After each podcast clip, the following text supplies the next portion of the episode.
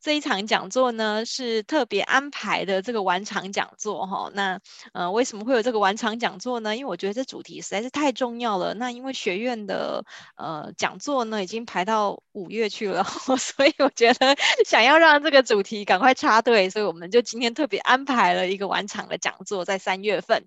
那今天呢刚好是三月八号女神节，我们今天也邀请到我们的雅英女神哈来跟我们分享这个非常重要的主题。那学院呢，平常是一二三五，每周的一二三五早上八点到九点呢，在空中跟大家一起共学哦。欢迎大家搜寻全球华人营销学院的脸书专业。对的，我要来直播。OK，好，开始直播。我们现在在脸书上面呢也有直播哟。那那这个呃完整的呃完整的讲座呢，我们一样是留给我们的会员哈，只有会员可以有这个。呃，很棒的权益哈，可以全程观看哈。那我们脸书呢就直播前十分钟，OK，好。那我们呢影片一样有提供七天的回放，请大家把握时间，因为今天含金量实在太高了。如果中间呢你有一点点小小的闪神没有听没有听到的，那欢迎我们都七天内可以去看回放哦。聊天室可以提问哈，那欢迎大家在聊天室里面跟讲师做互动，也可以提出你的问题，进一步跟讲师做咨询。好，那我们今天的女神三月八号的女神节那我们邀请到的女神就是我们威律法律事务所的律师黄雅英律师，来跟我们分享这个继资产继承流程与遗嘱。当初我跟雅英呢，就是拜访完之后啊，就是那时候是初三过年，非常认真哦，然后再跟她做线上的这拜访之后，就觉得哇，这主题实在太重要了，所以也迫不及待的安排给大家哈。那我们就用最热烈的掌声加尖叫来欢迎我们的黄雅英律师，为我们带来资产继承流程与遗嘱。欢迎雅英。好，谢谢伟荣。那我就先分享画面喽。好，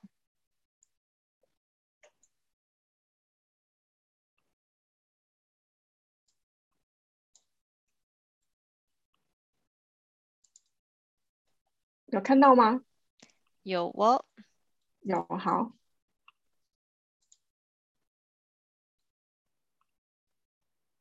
啊，各位学院的朋友们，大家晚安！谢谢伟荣的邀请，让我真有机会在三八妇女节跟大家线上相聚哦。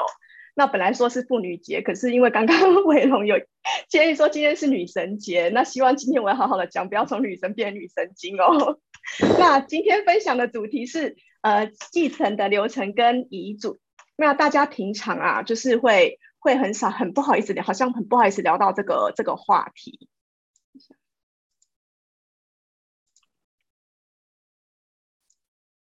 那其实啊，我这几年呃，从很多朋友那边接到电话，问的大部分都是继承相关的法律问题的比例非常的高。那所以我想要借这个机会跟大家分享一下我在法律工作十几年以来，经常被问到的所有的继承相关的问题。那先简单的自我介绍一下，呃，我在法院做三年的书记官，那在呃做律师也做了九年多了，所以在法律这行业打滚了十几年。那目前呢是威律法律事务所律师，那也是法福基金会的辅助律师。呃、雅英，稍等一下，你的荧幕现在是停在全球华人营销学院的首页。哦，真的哦？呀，yeah, 对，所以你要重新来再，对对对，重新分享一次。好，是威律法律事务所的律师，那也是法福基金会辅助律师养心心理治疗所的亲子教育讲师。那有人是因为我的形象照被骗进来的吗？今天的 摄影师罗伯特也在现场哦，所以一个好的摄影师啊，有拍出很专业的照片。同样的一个好的律师也可以帮你减少未来的继承的相关的法律纠纷哦。那我们直接呃进到正题了。呃，常常很多长辈啊，你问他说，哎，提到一点遗产，他就很很担心回答这个问题，他都会说我交代好了。那什么是我交代好呢？他大概脑中的画面是，他真的百年过后啊，大家会坐在餐桌前，用一顿饭的时间就可以想好遗产怎么分配，因为他跟老大讲好，老二讲好，老三也讲好了。那可是啊，这个理想很梦幻，呵呵，现实却很骨干。他以为的脑袋画面，实际上会这样啊，这是一个电视剧，大家在餐桌上去抓阄分遗产，哎，我想问一下朋友们，有听到抓阄分遗产或是不不会谁继承的状况吗？有的话，可不可以帮我在聊天室打加一啊？我最近遇到了一个继承的问题，那呃大哥就说，哎，老爸没有要让妹妹们继承啊，那不然我们来把杯好了，博一波还不行，因为一次定生死太可怕了，还要把三波。那就是如果今天可以把杯来分遗产，或是抓龟来分遗产的话，那当然这个问题还算可以解决，因为毕竟大家几率几率问题。但是如果今天没办法解决，会变成怎么样呢？万一没办法解决，就会跑到法官那边去了。那跟遗产相关的诉讼很多种哦，包含确认遗遗嘱有效还是无效的诉讼，确认继承权存在还是不存在的诉讼，还有分割遗产的诉讼，都是我们常见律师会去帮忙协助的。大家常常说，像我们律师自己会称称呼彼此叫同道，那或是道长。那我们是希望说，客户的问题是自己决定财产分配，而不是由法师要博杯或是法官来帮忙决定啊。那也希望说，哎，身为道长的律师们可以帮客户们去做一个把关，那可以给客户很中肯的建议，不会到问题是由法师或是法官来决定的。那所以今天我会从呃谁是继承人，然后为什么丧失继承权，然后抛弃继承怎么办理，应继分怎么分，那为何要立遗嘱这些东西去跟大家分享我们律师常见的一个继承相关的法律问题。那首先谁是法定继承人呢？好，我想要来问一下大家吼，如果今天一个这是我们客户常问我们的问题，比如说阿妈，他说啊长孙登没干，那如果子女还健在。他的遗产啊，长孙可不可以继承呢？如果你觉得能的话，在聊天室帮我打一哦，啊，不能的话帮我打二哦。来看一下大家的答案。哎，好，哎呀，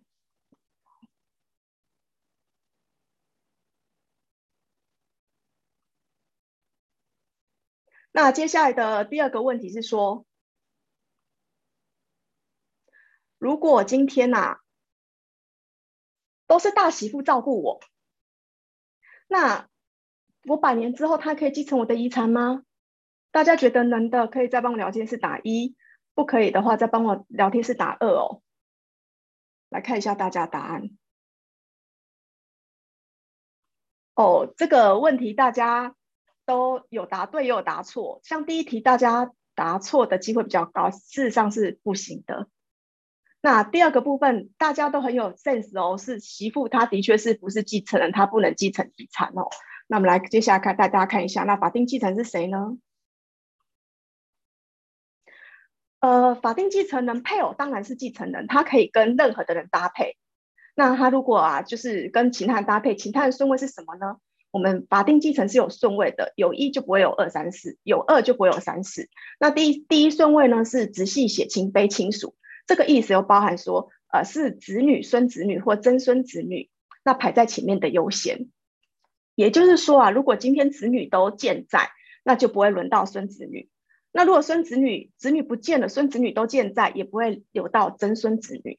所以刚刚的刚刚的那个问题是，如果子女全部都健在，没有人往生，那当然啦、就不会轮到孙子女。所以长孙登没嫁，他就不能分到一份了。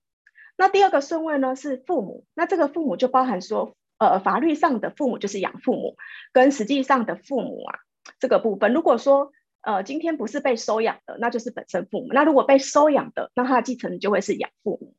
那第三顺位是兄弟姐妹，这兄弟姐妹包含全血缘，就是同父同母；那半血缘就是同父同母异父或是同父异母的一个兄弟姐妹都有继承权的。那祖父母的话，就是呃，包含内外祖父母都有继承权。那我补充一点，如果第三个兄弟姐妹的话，我们比如说我们是继承妈妈的，那一定是要跟妈妈是有血，跟妈妈是呃同为同一个妈妈生的。如果是同母的话就可以。那如果是不同母，那当然妈妈的遗产不同母就没有份了。那接下来我要分享一个议题，是我们常常遇到的，叫代位继承。什么叫大位继承啊？以前啊，继承都有说，哎，大房、二房、三房，每分房份都要公平。那如果今天万一大房的长子先过世了，比这个阿公先过世了，那他能不能继承呢？是可以的，他的他的小孩是可以继承的，因为我们就为了保障说，哎，房房份的公平，所以啊，是有一个叫代位继承这个制度存在。那代位继继承的话，他必须是第一顺位的继承人的直系血亲才可以继承。比如说，这个长子过世了，那他的小孩就是代位继承人。那但是呢，他的太太就不是，因为要血缘关系。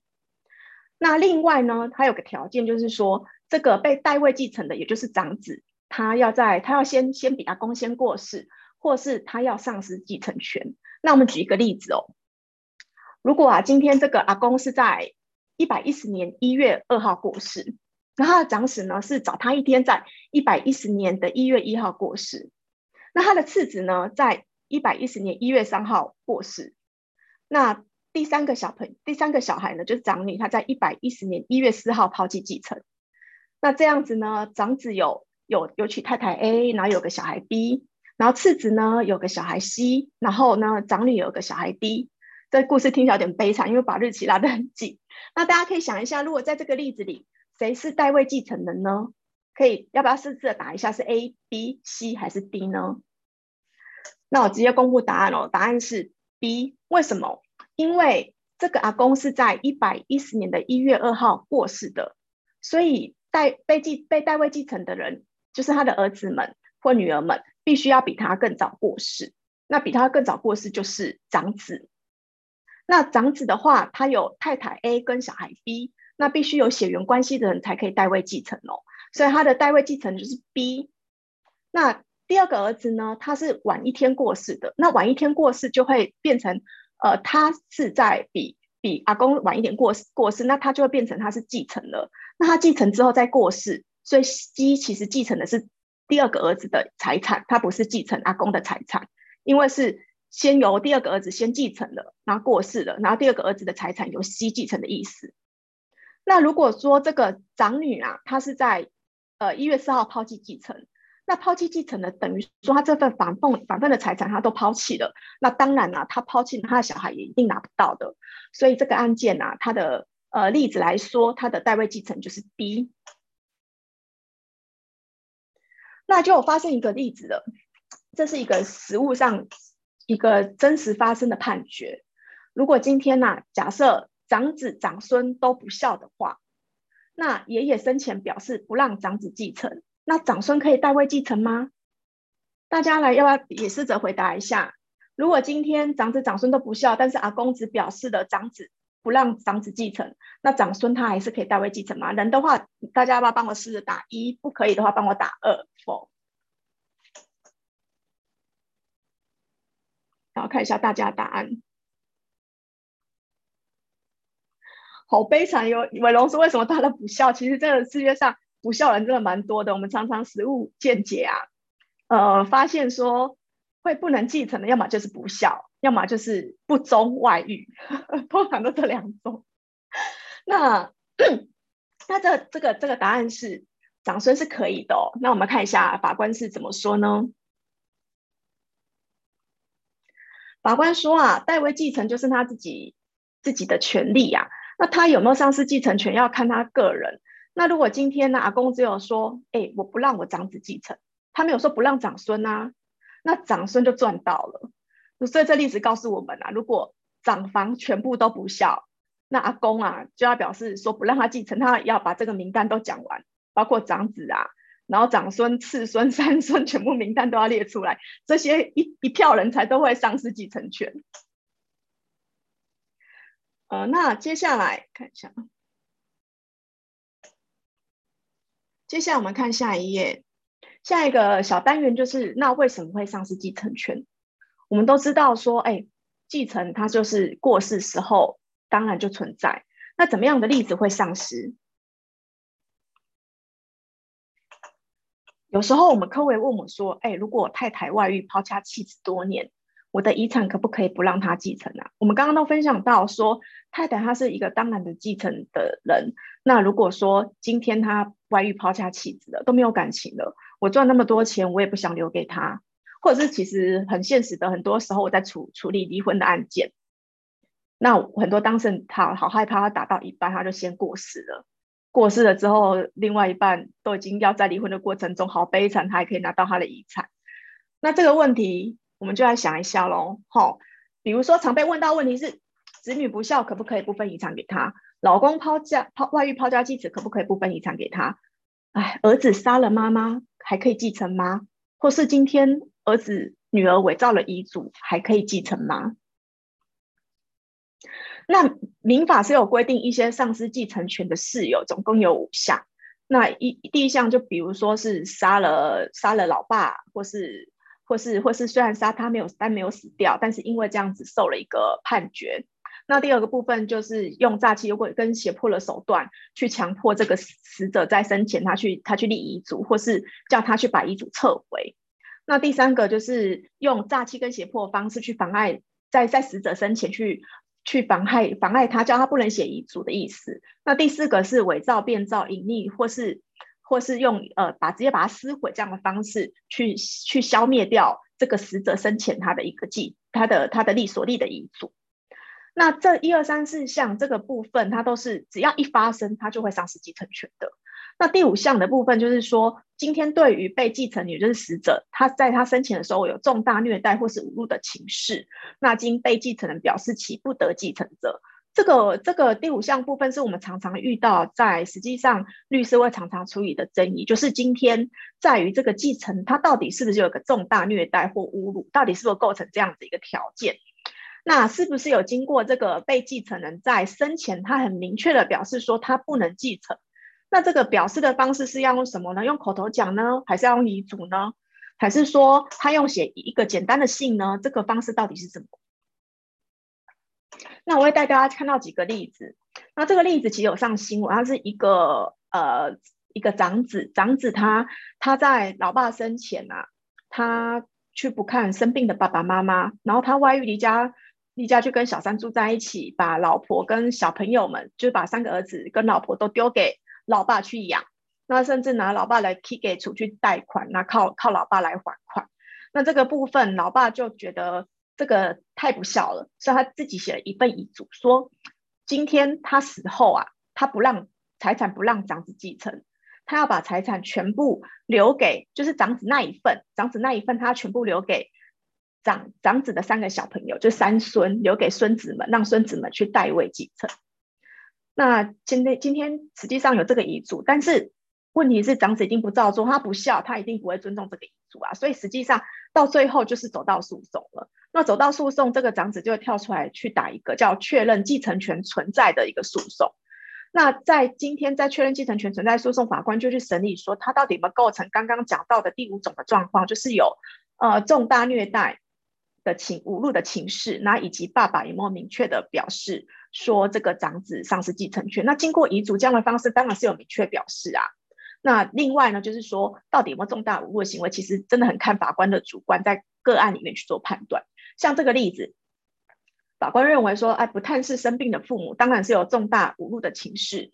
那因为就要带给爸妈很多的心情、心理上的创伤。那把老婆跟儿子留给年迈的老老爸照顾，那当然也算啊。那可以给出拿可以给出去贷款，然后靠老爸还款。然后贷款的钱拿去跟小三一起吃喝玩乐，当当当然也算。那所以在这个例子里面，法官是认为说长子是丧失继承权的，那丧失继承权就会由他的三个小孩去做代位继承的部分。那第二个例子是呃一个伪造文书跟一个一个呃继承权存在不存在的一个确认诉讼。那为什么我们有时候会争议才会打到伪造文书啊？因为通常。通常呃，在在可能在老爸过世，然后照顾他的那些小朋友们，会第一个反应是我要去领他的银行的存款里面的钱啊，去缴他的住病期间的费用，或是去缴去办理他的丧葬费用啊。这时候，另外一个人可能就会跳出来说：“哎，你们在老爸死后还拿卡去领钱，这个涉及到伪造文书哦。”啊，其实在这个案件里面，他因为背景是因为被儿子很不孝。所以，老爸其实已经在遗嘱里面去讲到说，儿子不孝，不得继承，他要把他的财产留给两姐妹。那在这个案件里面，即便是有遗嘱这样的存在，在法在刑事判决里面，就是这个儿子来告两个姐姐的，在一审里面，法院还是判这个 这两个姐姐有伪造文书的问题。那在后来，后来姐姐们就上诉了到二审，那二审法官就改判了。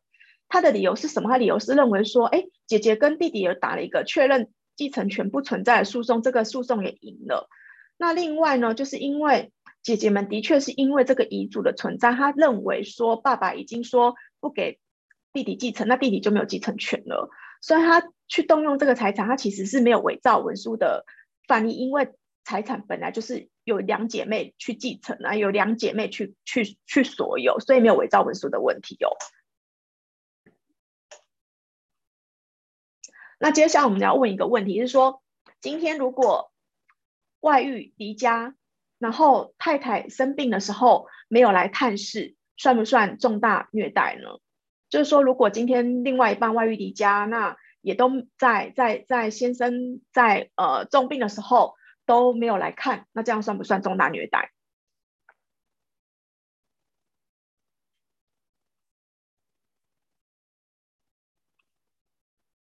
我们来看一下法院到底怎么认为什么是重大虐待的。那所谓的虐待，就是指说被继承人呃对被继承人是就死者，他以身身体上或精神上的的造成他的痛的这个行为啊，就是呃对呃对于就对于继承人来说是用不管是身体或精神上去去让他痛苦，那也不不一定是说是要对他身体虐待或是。或是或是或是或是积极的这样的一个问题，如果是消极的虐待，包含就是说可能是抛家弃子，那或是言语暴力或情绪暴力，那这个部分啊，或是不照顾这个部分都是算算在里面哦。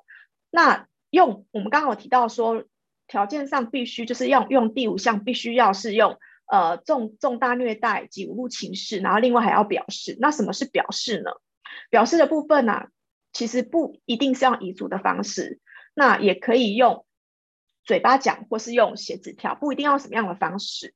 那当然，我们最常遇到诉讼上会遇常最常遇到处理的表示方式就是用遗嘱。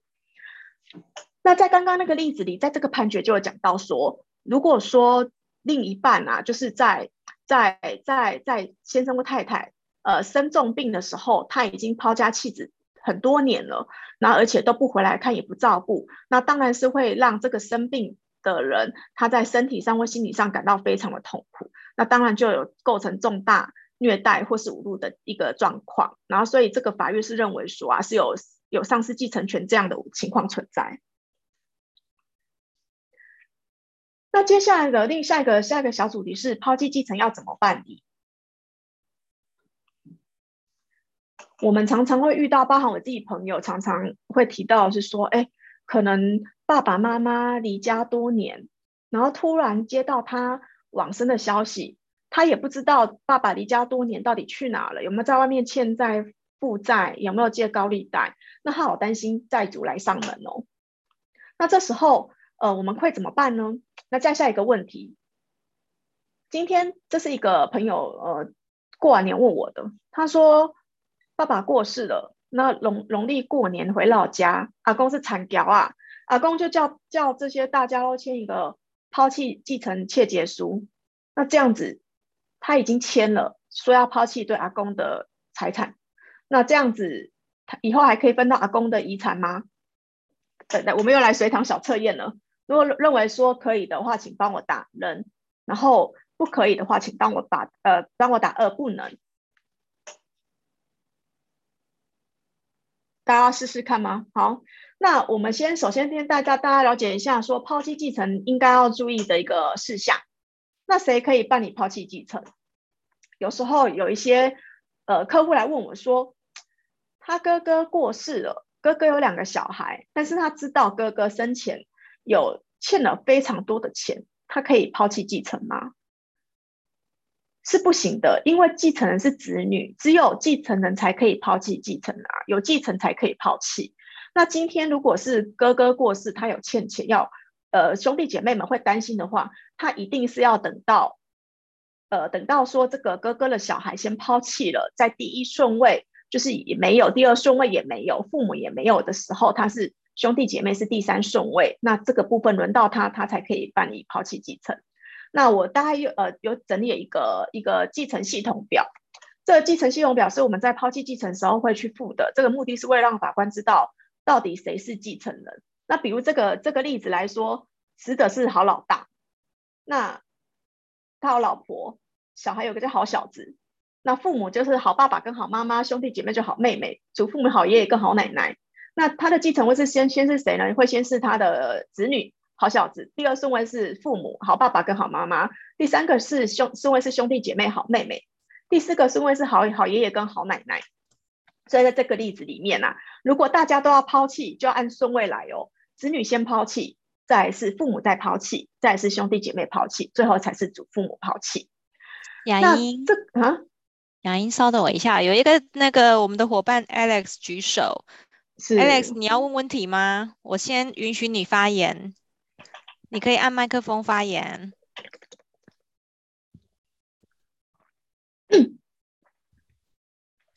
好，他看起来是按错了，因为他把手放下了。OK，雅英，你继续哦。谢谢 Alex，让我可以喝个水。好，这应该是他的贴心了哈。Alex，你要你如果要回复，你要回复所有人，因为你现在回复的是只有我跟雅音看得到哦。好，没问题，你你这样按错，刚好让雅音可以可以喝个水哈，这样很好很好。好，OK，那雅音请继续喽。好，那呃这个抛弃继承它的时间呢是知悉得为继承之时起三个月内，用书面向法院申请。那所以有时候啊，有些。朋友们就很慌张，说我爸爸一月一号过世，我现在啊五月一号才知道，我还来得及办抛弃继承，不是说只有在三个月内可以办理吗？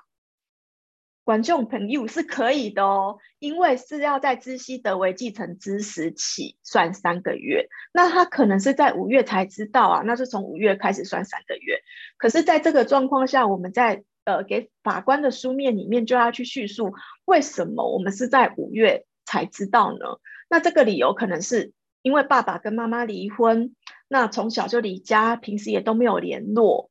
那这时候可以减负一些相关的证明，比如说，呃，爸妈跟爸妈的户籍成本跟小孩的户籍成本，去证明说他们没有住在一起。那用这样的理由去跟法官讲说，我是五月才知道的，时间还没过吼。那这个费用的话是是一千元。那跟法院是向被继承就是死者所在地的法院去办理申请。所以大家是不用怕的。如果今天真的是财产不明，然后觉得债务可能非常多的状况下，是在可以可以是可以去办理抛弃继承的。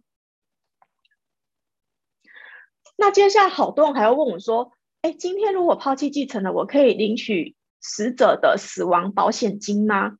那我先解释一下死者死亡保险金是什么东西哦。就是有时候我们不是会去买一些寿险或是一些储蓄险啊，那。会会写说那个受益人是要写名字嘛？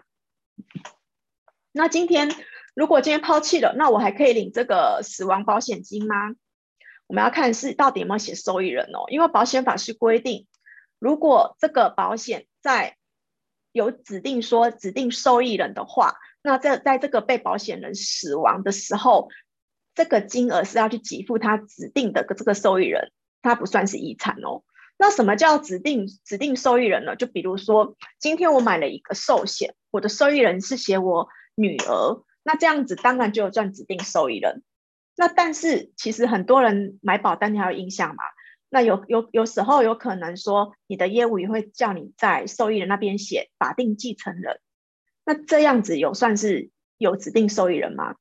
其实是呃，保险局他也是认为是有的。如果你有写说，哎，指定受益人。是法定继承人，这也算指定哦。你有填就是有指定哦。那所以今天是完全都没有填的状况下，是没有指定的话，它就会变成是遗产。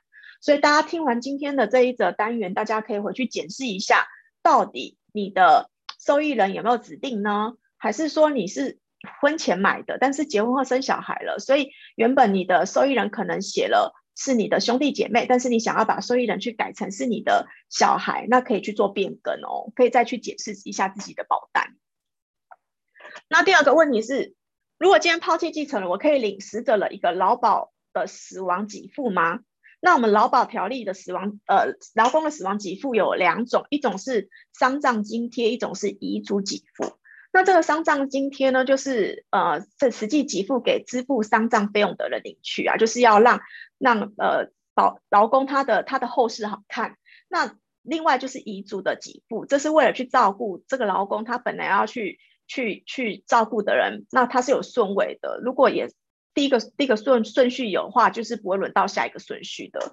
那就劳保的劳保的一个目的来讲，这两个啊都是第一个是为了丧事，那第二个是为了照顾，所以这两个的目的都不是变成说是劳工的遗产。那既然他的目的不是变成遗产的话，那这样即使是抛弃继承，我们还是可以去领这个劳工的丧葬津贴跟一个遗嘱的给付，遗属的给付。好，下一个问题，如果抛弃继承，我可以领取死者的劳退金吗？这个劳退金是劳工退休金呐、啊。那劳工退休金的话，其实是会是劳劳退条例有很直接讲的很清楚哦。如果今天抛弃了，那就要轮到下一个顺位的去领哦。比如说，呃，这个劳工他有配偶跟子女，那配偶跟子女如果抛弃继承了。就留就会留到说父母这个去领取，所以如果今天抛弃继承的话，是不可以去领取这个死者一个劳退金的部分。那另外可以附带一提说，今天很特别是，虽然说呃劳退金有有有去依序写说，这个如果今天万一老公过世，他劳退金依序是由谁去领取的？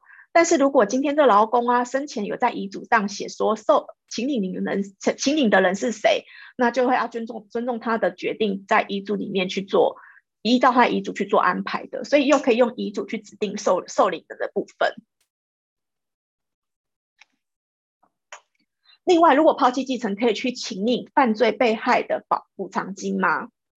比如说，就是今天呃往生者他是因为出了一个车祸。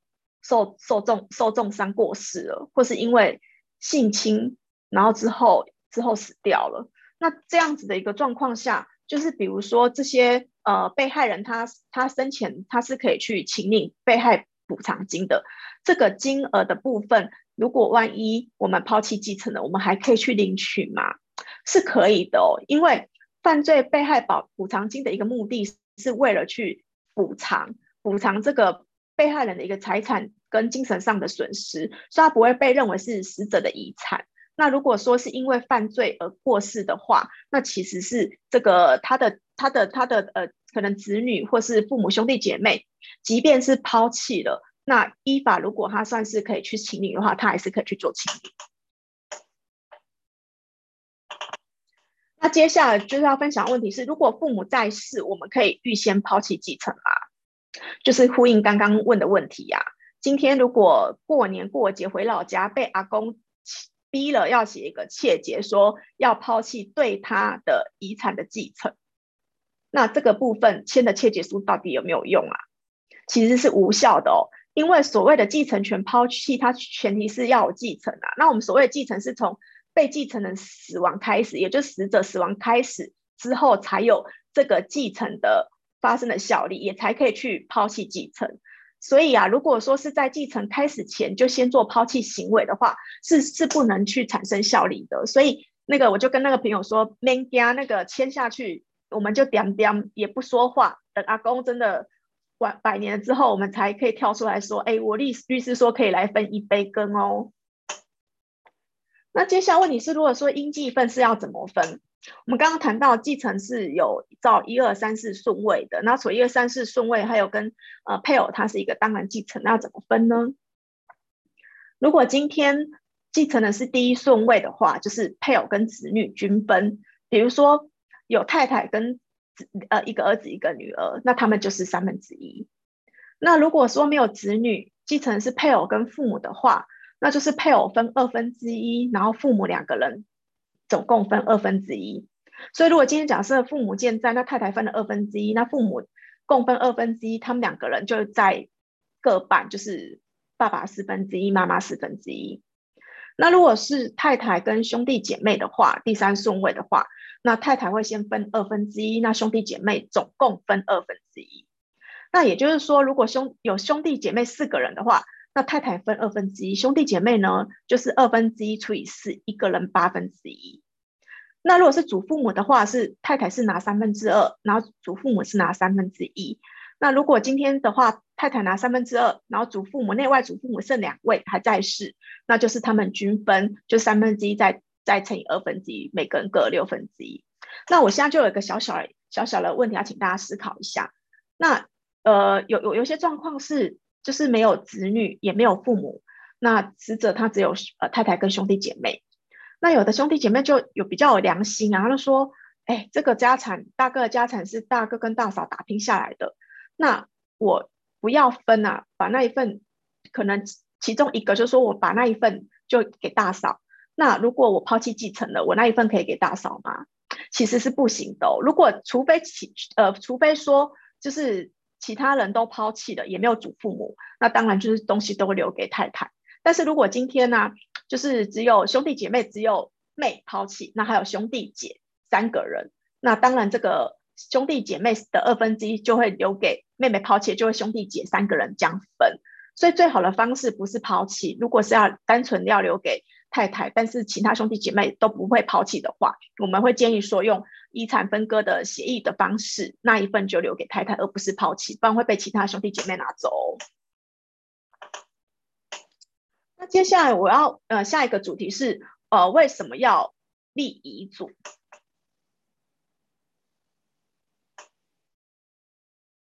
呃，今天会有一些客户问我一个问题，说阿公说要写遗嘱，把财产都留给大伯。到时候遗产我们都都分不到了，那这样子到底我以后还能不能分到阿公的遗产呢？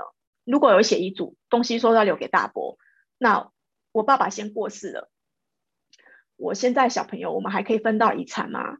又是一个随堂测验哦。呃，朋友们如果觉得可以的话，帮我打一；不行的话，当帮我打二。我们再来看一下大家的答案。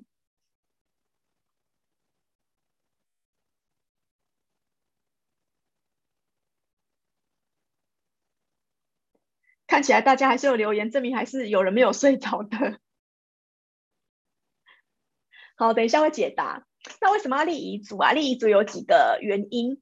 第一个就是我要把遗产给继承人以外的人，比如说刚刚我们在开头有提到的部分是，如果今天我想要把我的财产留给我的大媳妇，那大媳妇她不是继承人。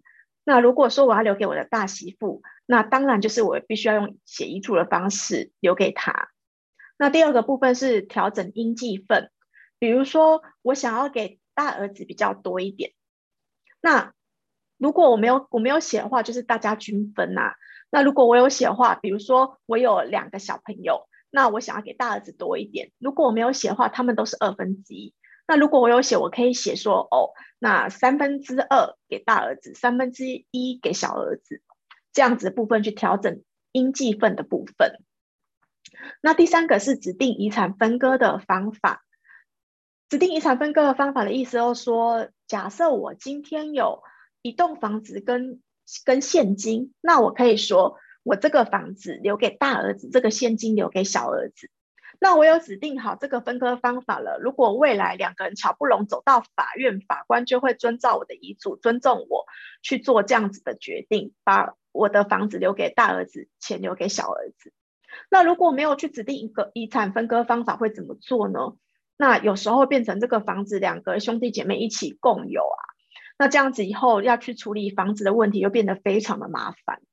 那第四个部分就是，我可以用遗嘱去表示丧失继承权。虽然刚刚讲到丧失继承权，它是一个不要式的行为，就是它不一定要透过书面，可是大部分人还是会选择透过遗嘱的方式，这样比较慎重。那第二个部分，我可以去指定遗遗嘱的执行，我立了个遗嘱，我希望有人帮我执行。那第三个部分是我刚刚提到的，可以去指定劳退金的指定受领人。那去以免去照照劳退金的一个刚刚讲到一个顺位去做安排。那常常有人会问说，我不是立遗嘱了吗？为什么我立了这遗嘱还是没有效呢？因为遗嘱要有效，要有两个条件，一个是立这个立遗嘱人要遗嘱能力，然后第二个是这个遗嘱要符合法定的方式。这个遗嘱能力就是说，法条规定未满十六岁不得为遗嘱，也就是说满十六岁之后就可以立遗嘱了。虽然说未成年人现在可能十七、十八岁未成年，但是他不用法代同意哦，他还是可以自己立遗嘱哦。那第二个规定是无行为能力人不能立遗嘱。什么是为无行为能力人？我比如说这个长辈他受一个叫监护宣告，他被法院宣告了监护宣告，那他就不他就是无行为能力人，他就不能去立遗嘱。那如果今天没有受监护宣告，我们通过受监护宣告为什么例子呢？比如说今天这个长辈他是植物人啊，或是已经已经长照的状态了，那他的晚辈去帮他设设定监护宣告，那万一今天没有受监护宣告，可是他实际上就是已经瘫痪了，已经已经失智了，那怎么样呢？就法院就会去在个案的去认定说，他当初立遗嘱的一个精神状态，他是不是知道他在干嘛？就变成个案认定。那刚刚讲到的遗嘱要有两个条件，一个条件是要有遗嘱能力，第二个是这个遗嘱它必须要符合法定的形式。那法律上的遗嘱有五种，呃，第一个是自书遗嘱，这是最简单的，就是立遗嘱人他自己写，他基本上只要到我们刚刚这投影片上面写，他写自书遗嘱，然后写了内容，说啊这个房子给谁，这个钱给谁，然后记了。记记了呃写的日期，然后亲自签名，这个部分就是一个自书遗嘱，就就会有就会有效力了。那第二个部分是代笔遗嘱，那代笔遗嘱的话是由遗嘱人，就是要写遗嘱的人，他指定三个人以上，就是至少三个的见证人，那由其中由由其中一个人去记他讲的内容，然后记完之后。会去念这个遗嘱的内容，去跟这个这个这个要做遗嘱的确认说，这是你的意思吗？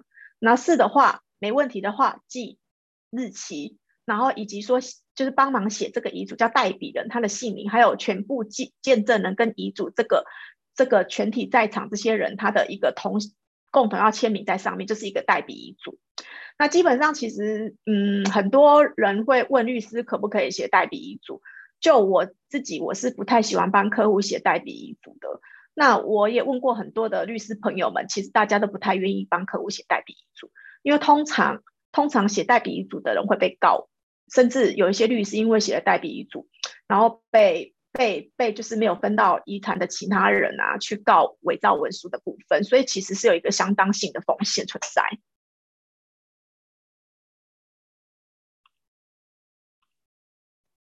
然后第三个部分是公证遗嘱，公证遗嘱就其实程序上是比较繁琐，但是呃，他如果可以做的话，其实是蛮建议去做公证遗嘱。他就是指指定两个人以上的见证人，带两个以上的见证人，直接到公证人前面去做去做遗嘱，由公证人去做笔记，然后宣读，那由公证人跟见证人还有做遗嘱的人去做签名。那所以这个公证人其实有包含说，在法院公证处的法院公证人跟一般民间的公证人都可以的。那但是因为其实公证遗嘱会有一些呃有一些需要注意的，比如说他公证人需要核对核对核对证件，核对这个这个要做遗嘱的人他的证件。那我真的遇到客户跟我说，他想要做公证遗嘱，但是她老公知道。知道说他做这个遗嘱东西是要留给其他人，所以去把他的一个证件扣住了，所以他没有证件。那在这个部分，他其实就没办法去做公证遗嘱了。他大概只能选用自书遗嘱的方式做处理。那密封遗嘱第四种是密封遗嘱，密封遗嘱是是是呃，在遗嘱上，就是遗嘱人在遗嘱上签名之后啊，就是在就就把它密封，密封之后会在。密封处去去签名，然后有两个以上的见证人也也去去在场，然后去跟公证人提出，然后跟公证人说，这是我的遗嘱哦。那公证人会在这个密封遗嘱的封面上写说，这个遗嘱提出来的时间、日期、年月日，然后还有说，哎，这个遗嘱人说了什么，然后由这个遗嘱人跟见当场的见证人去做签名。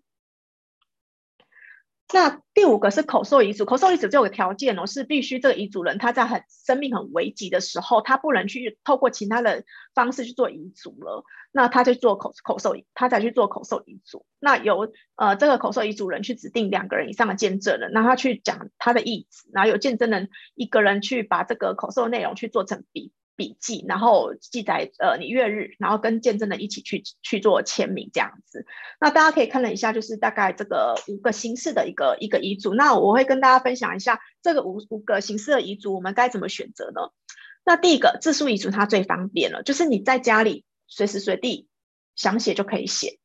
那第二个是代笔遗嘱的话，是它呃比较适合那一种不太会写字的长辈，或是不太方便写字的长辈，就是他可能说现在呃有可能半身不遂，但是他意思还是很清楚，他能讲，但是他不好写字，那可能在代笔遗嘱这个部分就可以考虑。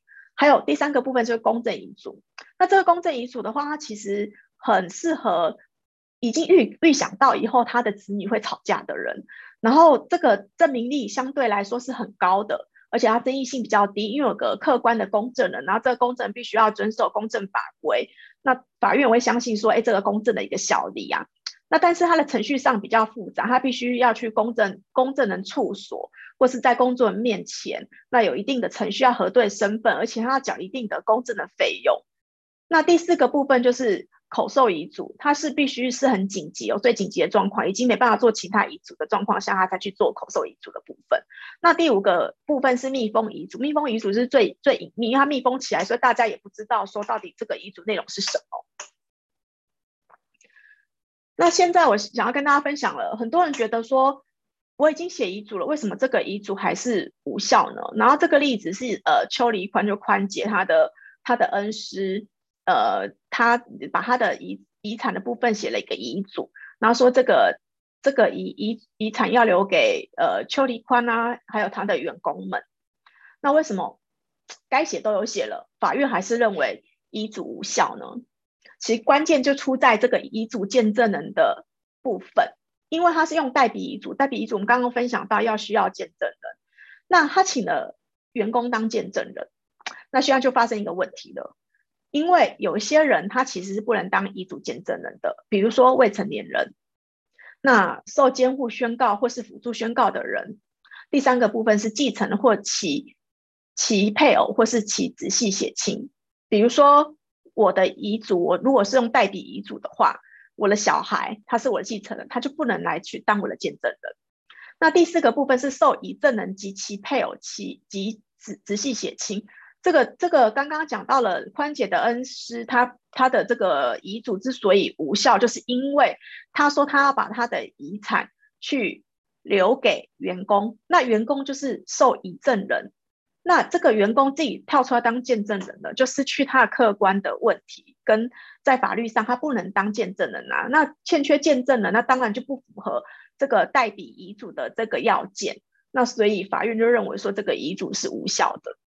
好，第五个是公证人或是代行公证职务的同居人、助理人或受雇人。所以啊，常常如果我提醒客户他要去做公证遗嘱，因为公证遗嘱要见证人嘛，要自己带见证人，他不能。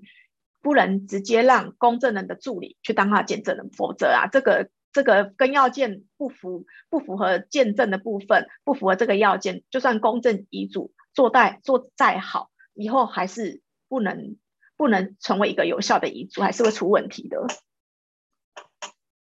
那接下来我呃我要跟大家分享，就张荣发的这个例子，张荣发确认遗嘱无效的诉讼。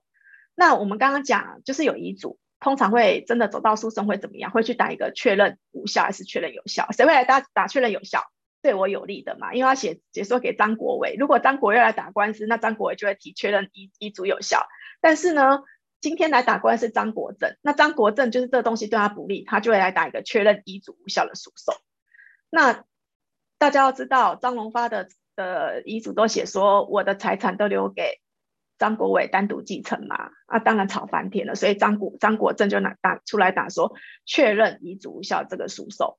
那他他的这个背景，他是做一个密封遗嘱，他有老陈，他找了老陈四个人一起来见证，然后有有有特助去代笔，那又请公证人在在呃这个信封上去做做做做公证。那这个部分到底符不符合呢？那我们来看下来。那张国政他出来打这个确认遗嘱无效，他就会说这个遗嘱没有遗嘱能力，他不符合公证遗嘱的法定方式。这是通常我们遇到一个遗嘱它有效还是无效诉讼会去打的两个两个两两个大的方向。就第一个，这个写遗嘱的人他本身脑袋精神不够清楚；第二个部分是这个遗嘱他有要件上的欠缺。那当然就是这个官司一样，张国政就提了这两点。那法院。就认为说这个遗嘱有遗嘱能力哦。我们怎么去认为这个遗嘱有遗嘱能力呢？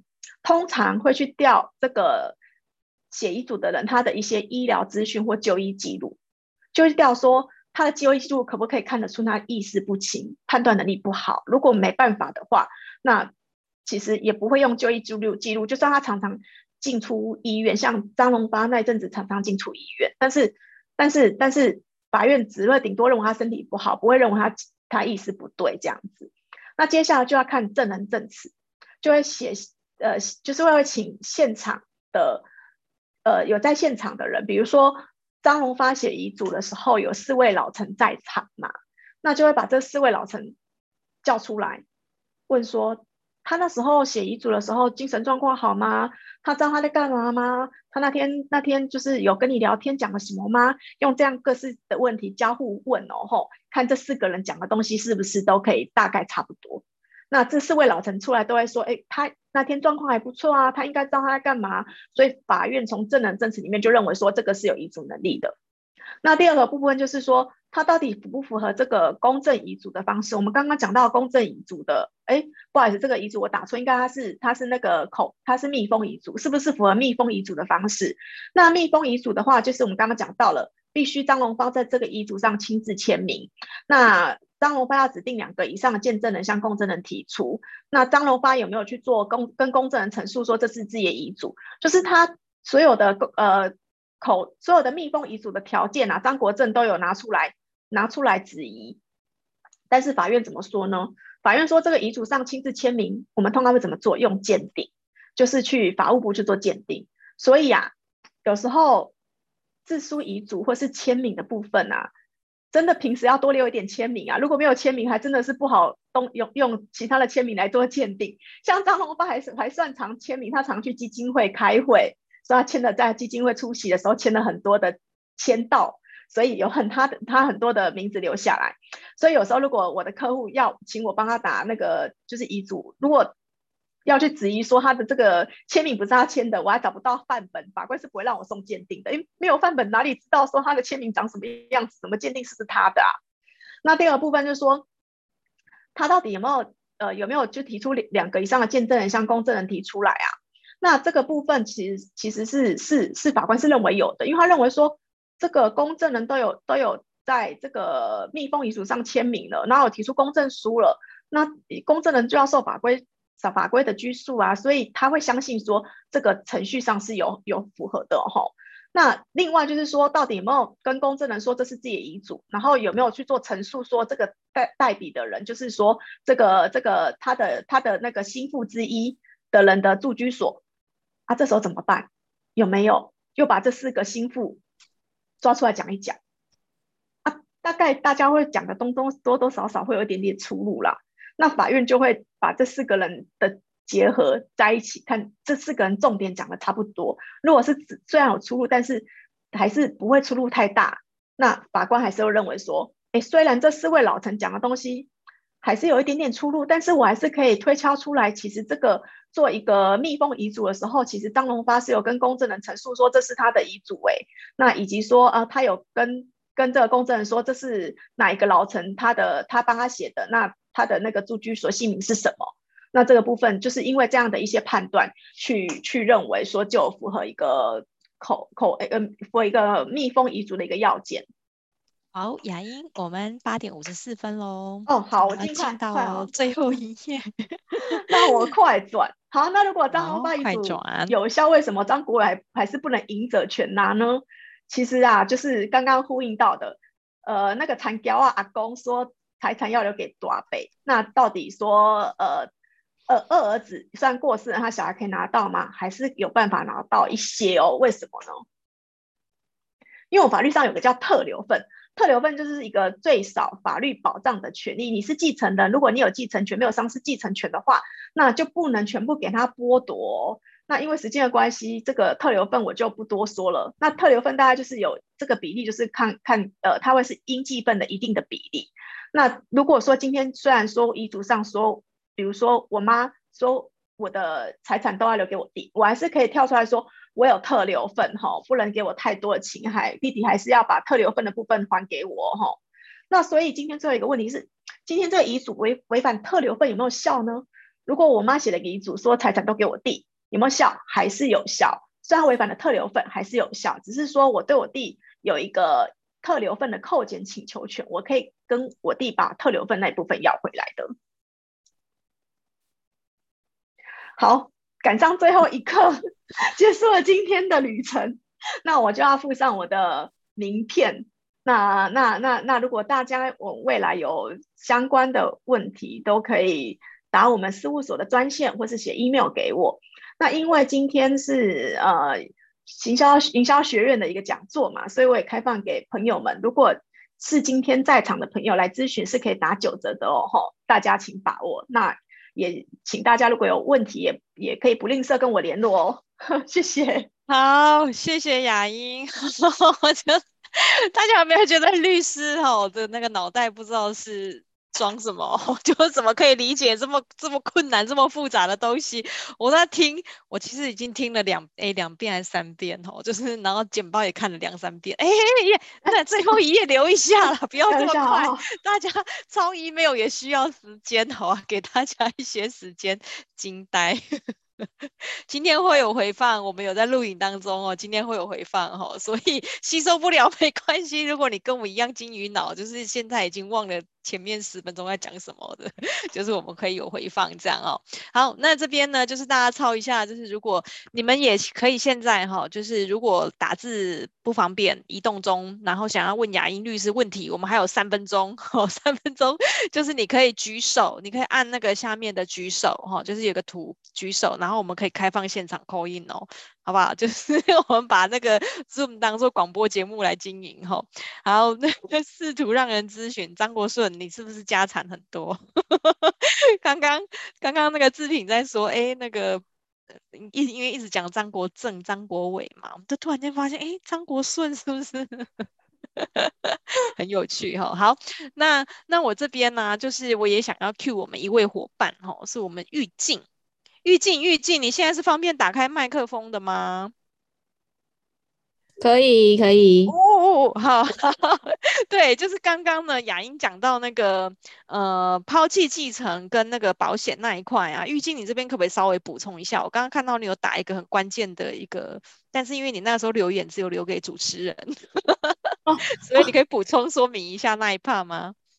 哦，我打哦，呃，就是因为刚刚雅英有讲到，就是说要保单要指定受益的，就算如果在呃保单上面写的是法定继承人，他也算是指定受益，那这个是没有错的。那但是要注意，就是银行购买的保单，就我们在实物上有看到一些银行购买保单上面，它受益人没有那个栏位没有写任何的名字，那也没有。条款的附注写说未指定受益人为法定继承人继承，那以这样子的状况来讲的话，就没有指定受益，它就会呃被列入遗产这样子。所以呃有时候在银行购买的一些寿险保单或者是投资型保单，都要注意一下受益人有没有指定填写这样子。哦。是不是很专业？所以一定要拍手，谢谢玉静的补充哦。因为我刚刚就看到哇，那一 part 是很重要的资讯呐，但是好像大家那个就略过了这样子哦。那那所以也感谢玉静的补充哦。吼，那雅英你这边还有要补充的吗？关于那一 part，因为那一 part 我觉得很重要哎、嗯。我我唯一比较听得懂的 大概就是那个部分。哦，我给你看一下，我们开麦克风有吗？有有有有有有、哦、听得到，对对，我我解释一下，因为。其实很多的保单条款，有的啦，有的有的有的会写说，如果今天这个契约，这个保险契约，它它没有写它的那个受益人，指定受益人是空白，我们就视为这个受益人是法定继承人。那因为有这个条款去做补充，那它就会变成说，即便我那一栏是空白，我因为条款的问题，我还是有指定受益人的，指定受益人是继承人，哦、这样子。对，那这样子的话还是有指定哦，那就不会变成遗产了。那刚刚玉静讲的状况是今天呢、啊，如果我在受益人那一栏那一栏卡空，呃，那一栏栏位直接空白了，我这个保险买的保险条款也没有也没有这个条款补充的条款说，万一我没写我空白了，那我的受益人就是法定继承人，那这样就变成是完全没有指定受益人的，就会变成是遗产。好，OK，好，那所以刚刚玉静啊，她可以这样子回复的很专业啊，是因为玉静啊是，是南山人寿这边的这个很很优秀的寿险代表哈，所以如果哎哎去咨询了雅英啊，然后如果有保险的问题，可以顺便约玉静出来一起咨询哈，就是两位都是一个很好的 partner 跟伙伴哦。好，那我们现在呢九点零一分讲座差不多要结束了，如果大家还有进一步的问题，请把握机会哦，就是刚刚的 email 或者电话都有下来，你报上全球华人营销学院学员的这个名号呢，你就可以有咨询费九折的这个优惠。欢迎找雅英律师。那我们今天也非常感谢雅英帮我们带来这么精彩哦，又有点复杂的 讲座哦。那我们真的是很佩服律师了，哈，就是这个法条真的。不容易，不容易哈。那那谢谢雅英的分享哟。那请给我一分钟的时间哈，来我来预告一下明天早上哦。明天早上呢，我们是关于就是工具的应用，从数据来挖掘潜在的商机，是八点到九点。那星期五早上呢，我们礼拜四是没有的哦。星期五早上呢，我们就要分享用工具来做吸睛的动画哦，就很像在做 PPT 一样的简单这样子。那这两个主题，欢迎大家早上八点到九点呢，请跟我们一起在空中一起共学喽。那今天非常开心，邀请到雅英来跟我们分享这个精彩的讲座。我们今天讲座就到这边结束了，谢谢雅英，也谢谢大家今天晚上的陪伴，谢谢你们，谢谢，拜拜，拜拜，谢谢我来，谢谢大家，谢谢，好，好，感谢雅英，很精彩啊，总算结束了，总算结束，叹一口气是吧？真的，我先我先停止录影。